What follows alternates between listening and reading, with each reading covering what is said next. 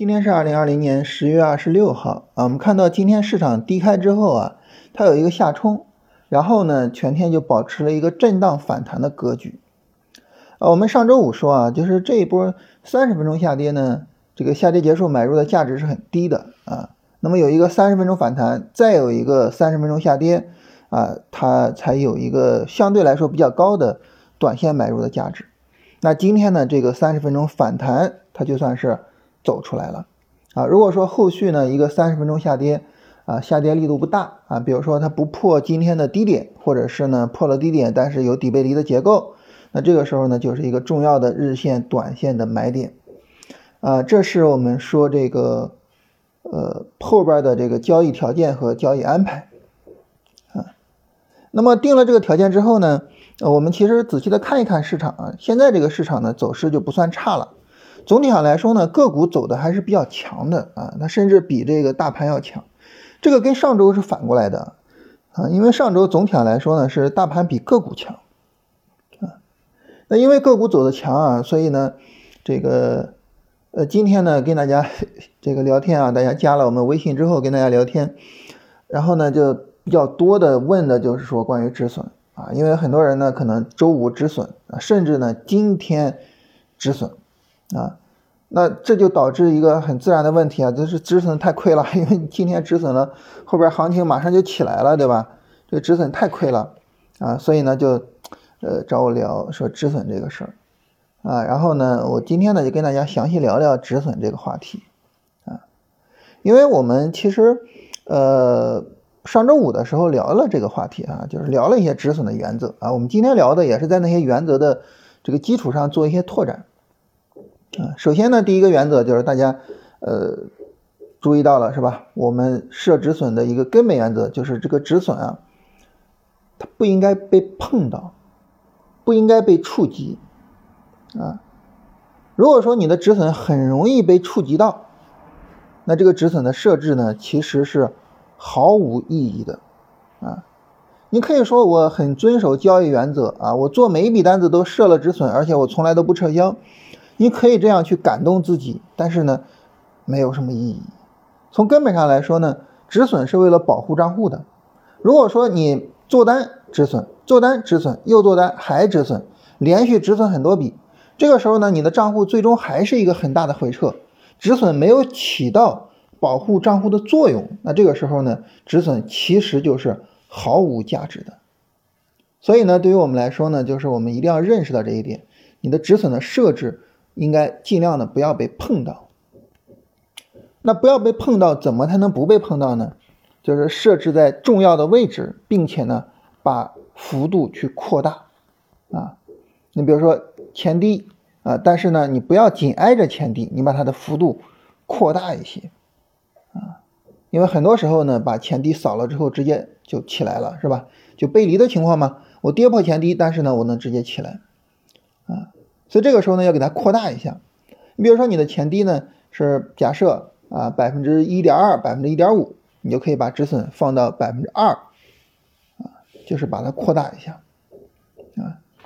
啊，当然其实你无论扩多大，它难免那种止损了就回头的情况，但是呢，尽量的把这个概率给降低了，啊，就是我在跟大家聊天的时候啊，我发现。就是为什么大家这个设止损老容易被止损掉呢？我发现一个很重要的一个问题是什么呢？就很多人的这个止损设置啊，和他的交易级别是不匹配的啊。比如说今天一位朋友跟我聊他的这个玻璃的操作，这个玻璃的操作呢，其实在很大程度上它是一个日线波段级别的一个行情，日线波段级别的单子，它就支持着他去做玻璃的一个很重要的交易条件，就是一波日线下跌。呃，D F 下了零轴，然后呢一波日线反弹，D F 上零轴，然后呢这个日线回调我进场，这其实呢是一个日线波段思维，但是止损它给了多少呢？给了大概千分之零点六。你看一个日线波段级别的一个行情，日线波段级别的单子，你只给了千分之零点，呃，说错了，百分之零点六，千分之六的止损啊，只给了千分之六的止损，不好意思说错了，那。这个时候呢，其实这个止损太小了，小到了没有什么意义啊，所以呢，很自然的就被止损掉了嘛。因为这个这个止损它实在是太容易扫到了，就是行情它可能一个正常的波动，然后呢就把你扫止损了。那这种止损的设置其实就是毫无意义的，就是我们应该允许市场有起伏啊，然后呢市场在起起伏伏之中，最终行情走出来。如果说你把止损卡得很死，你不允许市场有任何的波动，啊，你说市场它怎么给你带来利润呢？对吧？啊，你不允许市场蹲下，然后呢，你让它跳得高一些，它怎么跳得高一些？你自己站着，你往上跳，你能跳多高？对吧？但是你蹲下之后，你能跳得更高，是吧？所以呢，我们应该允许市场的调整，并且呢，把止损幅度给它留的宽一些。所以，第一个重要的原则，设止损，第一个重要的原则，一定一定要给它留出来足够的空间，让它去波动，不要让我们的止损被轻易的扫到。啊，这是我们设置止损的第一个大的原则。那么，第二个大的原则是什么呢？第二个大的原则就是，一旦我们的止损被扫到了，那么这个时候呢，它是真的能够说明。行情确实有问题了，啊，这是第二个大的原则。所以呢，我们设置止损呢，往往就设置在一些比较重要的技术位置上，啊，比如说呃前期低点的下方啊，比如说均线下方啊，诸如此类的哈。那为什么在设止损的时候是设置在这样的这个呃技术位置上呢？啊，它最重要的一个意义就在于这种位置一旦被破了。呃，它是具有重要的技术价值的，它就能够告诉我们说行情，哎，不一样了。所以呢，你的设止损呢，你应该设在一个比较好的位置上。这个时候呢，大家可能会有一个问题啊，就是有些时候呢，你比如说我设在前低，但是这个低点和我的进场位差距太大了，这个怎么办？啊，那这个时候怎么办呢？其实很重要的一点是什么呢？就是如果说你的进场点和你的止损点之间差距过大，大到了你无法接受这个止损幅度，这往往说明什么呢？往往说明你的进场点是不好的啊，往往说明这一点。呃，大概是在十二年前的时候啊，就是零八年那个时候，我还在做外汇。啊，零八年外汇市场的波动非常的剧烈啊，然后呢，这个当时我们一起做外汇的朋友啊，我们那时候也比较 穷，说实话啊，然后呃，我们这个有时候炖一个肘子，然后几个人喝酒聊天什么的。当时我们聊的时候呢，曾经有一位朋友提出来啊，他说，你能不能够用一句话去描述，就是你认为什么样的单子是好单子？那时候零八年，我的交易的思想和交易的方法其实还不是很成熟，啊，我自己呃比较成熟是零九年、一零年，呃，基本上就彻底成熟了。就我从一零年到现在，我的总体的交易思想没有发生本质的变化，啊，就涨跌轮换啊，做趋势延续啊什么的就没再有本质变化。零八年还很不成熟，但是呢，我当时说了一句话，我一直到现在我都觉得非常的有意义。我当时说。我说，我觉得什么是好单子呢？我觉得就是止损好设的单子是好单子。如果说有一笔单子你进场了，然后呢，你感觉这个地方进场止损不好设，那么你的进场应该就是有一些问题的。所以就是如果说你觉得，哎，我在这儿进场离前低太远了，然后我的止损幅度过大，然后就诸如此类的这些问题哈。往往说明你的进场是有问题的，往往说明它是有问题的，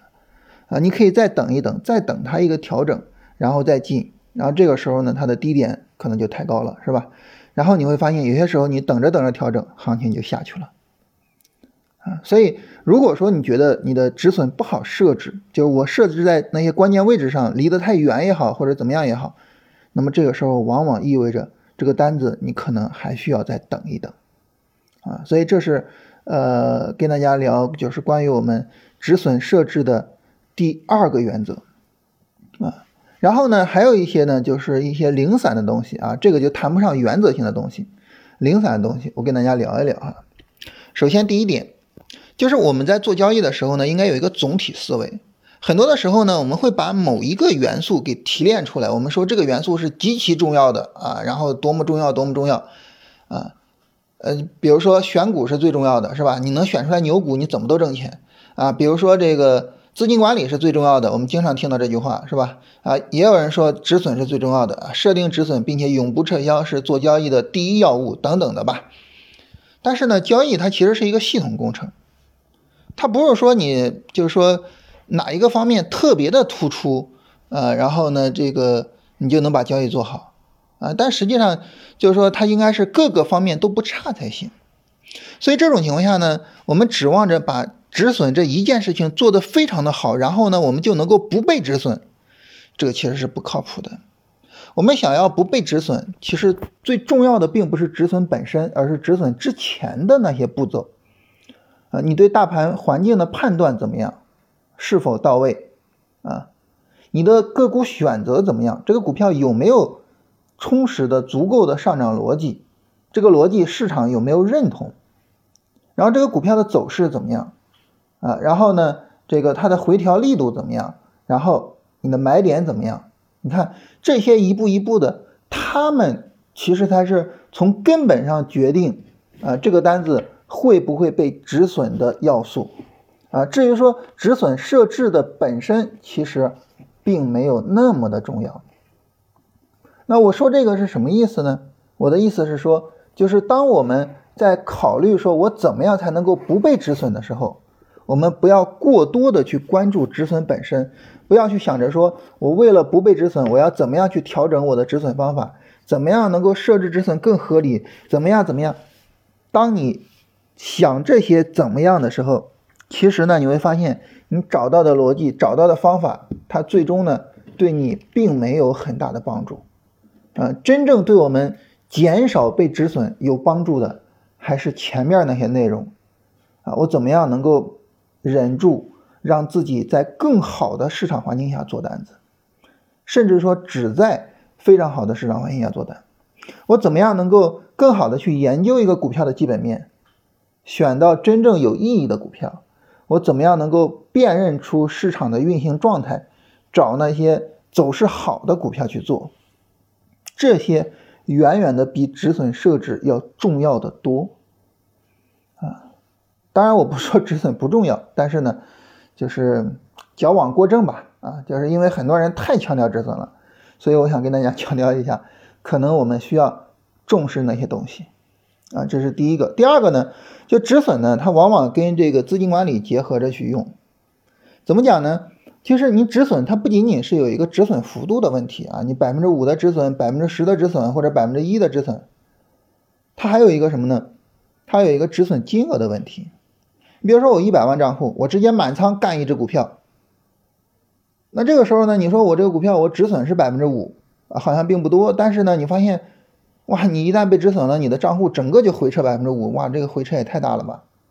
但如果说呢，你说我分散仓位啊，这个股票呢，我买二十万，我还是止损百分之五，但是呢，一旦被止损了，我账户回撤多少啊？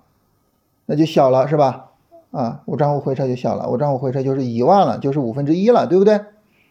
所以呢，这个时候它还跟资金管理有关系啊。资金管理这方面啊，跟大家推荐一本书啊，叫《交易圣经》。呃，是澳大利亚的一位交易者叫奔富写的啊，你看人家起名字起的特别好啊，奔向富裕，奔富。呃，然后这本书里面呢，就是分析了非常多的这个资金管理的方法，其中最常用的资金管理的方法还是海归交易法里边的资金管理法，就是说我每一笔单子止损的那个金额是固定的，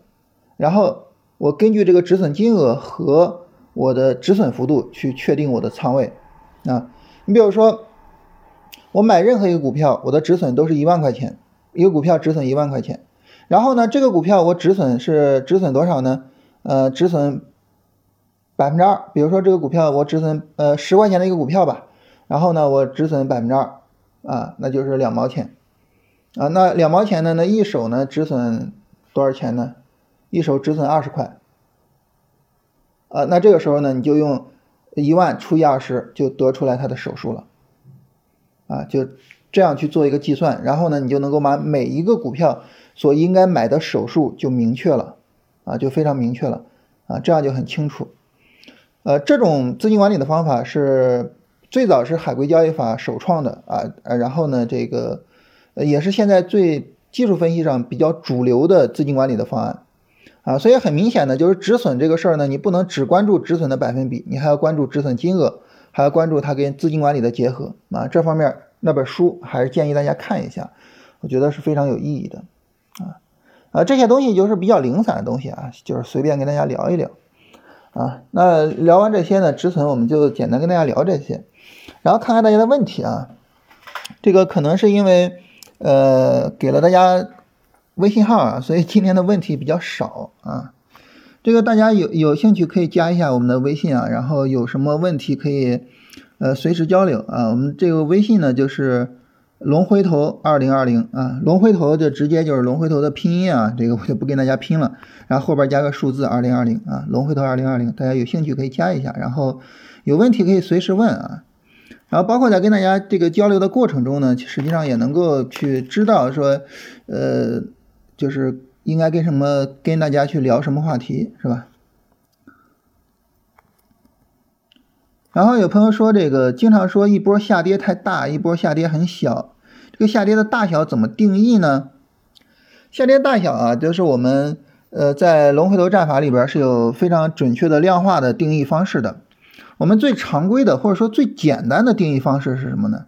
就是跟前一波下跌去比较啊。你比如说今天呢，在微信上有朋友问这个恩捷股份啊，这个操作，恩捷股份呢，那么就整体上来说呢，这个。说我我我我买进去，然后被套了啊！说这个怎么办？那这个我跟大家说啊，恩杰股份我们一直在跟踪，但是这一波短线我并没有参与。就这个短线回调，我并没有去买它。为什么没有买啊？因为你把恩杰股份从十月十五号到现在的这个短线回调，跟谁对比一下呢？你跟这个九月十七号以后的这个短线回调去对比，你会发现这个力度是明显增强的。就这个角度线是明显更加陡峭的，那么下跌力度在增强，就说明这个股票不太好啊。那为什么当时前一波我们会去买恩捷股份呢？因为很明显就是呃九月十七号以后的这个回调啊，你跟这个九月三号以后的这个回调相比，它力度是减弱的，力度减弱这就是更好啊，那力度增强这就更差。尤其是啊，这个股票经过了一轮上涨之后，回调力度增强，这个其实还是蛮危险的啊。所以恩捷股份我们没有参与。所以在力度对比上呢，最简单的对比方式就是你前后对一下，前后看一下啊。然后其他的这个大家就没有别的问题了，可能都在微信上问了啊，这个我们就不多跟大家聊了哈。大家这个有兴趣加一下我们，然后呢有问题随时给我们发。呃，然后呢，大家去还是想跟大家强调一下，大家去关注一下我们的这个专辑啊，龙回头这个专辑啊，直接在喜马拉雅搜索“龙回头战法”就可以搜到。呃，我们非常用心的搞了三个月做出来的专辑啊，这个建议大家去关注一下。呃，基本上涉及到关于股票交易的方方面面啊，而且呢，我们大量的交易条件是完全量化的，就是这个复制性是非常强的。